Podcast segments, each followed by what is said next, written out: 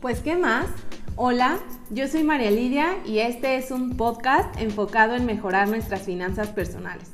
Yo realmente espero encontrarlos muy bien y vamos con nuestro primer tema. ¿Qué significa el dinero para ti? Esa es la primera pregunta y espero que cada uno de nosotros pueda encontrar una respuesta muy consciente y totalmente personal. Voy a empezar leyendo para ustedes dos definiciones del dinero que encontré en la web. Por favor, espero de toda su atención. La primera fuente es el Banco de México, en donde el dinero es un conjunto de activos de una economía que las personas regularmente están dispuestas a usar como medio de pago para comprar y vender bienes y servicios.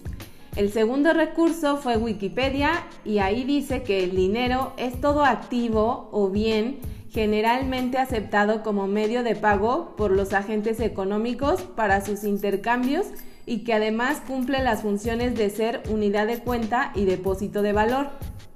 Algunos ejemplos de dinero son las monedas, las divisas y los billetes. También las tarjetas de débito y crédito y las transferencias electrónicas, entre otros.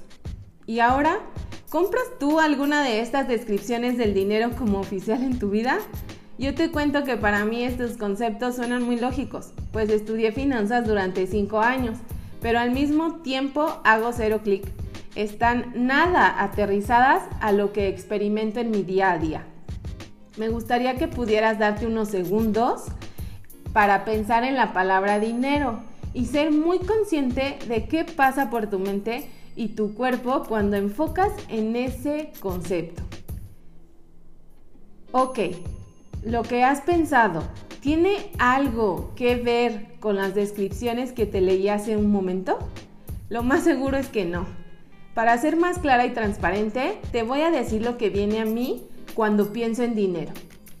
Pues primero, siento agradecimiento porque el dinero que Dios pone en mis manos en estos momentos es suficiente para sobrevivir sin pedirle a las instituciones financieras alguna ayuda en particular. Es decir, me alcanza para pagar el lugar donde vivo, los servicios básicos, mi comida y sobre todo dormir en paz. Pero también quiero ser honesta y quiero más dinero para estar más cómoda, obvio, y cumplir más deseos de mi corazón. También siento mucha alegría al saber que tengo el privilegio de tener algunos amigos que en momentos complicados me han apoyado y me han prestado de su dinero. Al día de hoy Solo debo dinero a dos y estoy en proceso de reunirlo para pagarles. Por otro lado, también estoy trabajando para generar más recursos y no solo dando horas de mi tiempo en mi empleo para recibir dinero a cambio, sino mejorando mi mentalidad acerca de cómo puedo ser más abundante.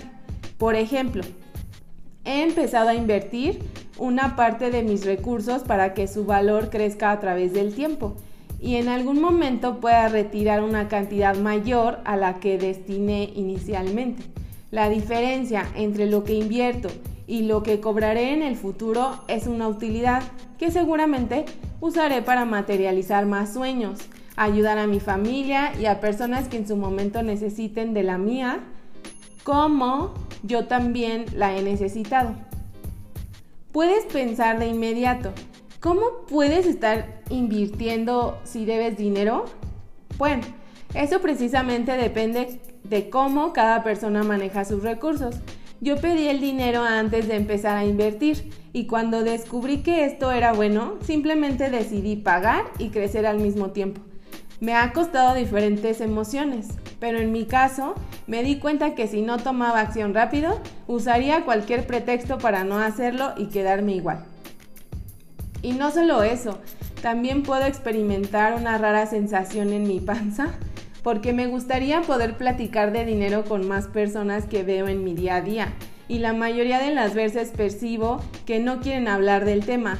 Es como si quisieran ocultar algo al respecto o simplemente evadirlo. El pensar en esa palabra también me trae recuerdos donde mis familiares discutían por dinero y causaba división.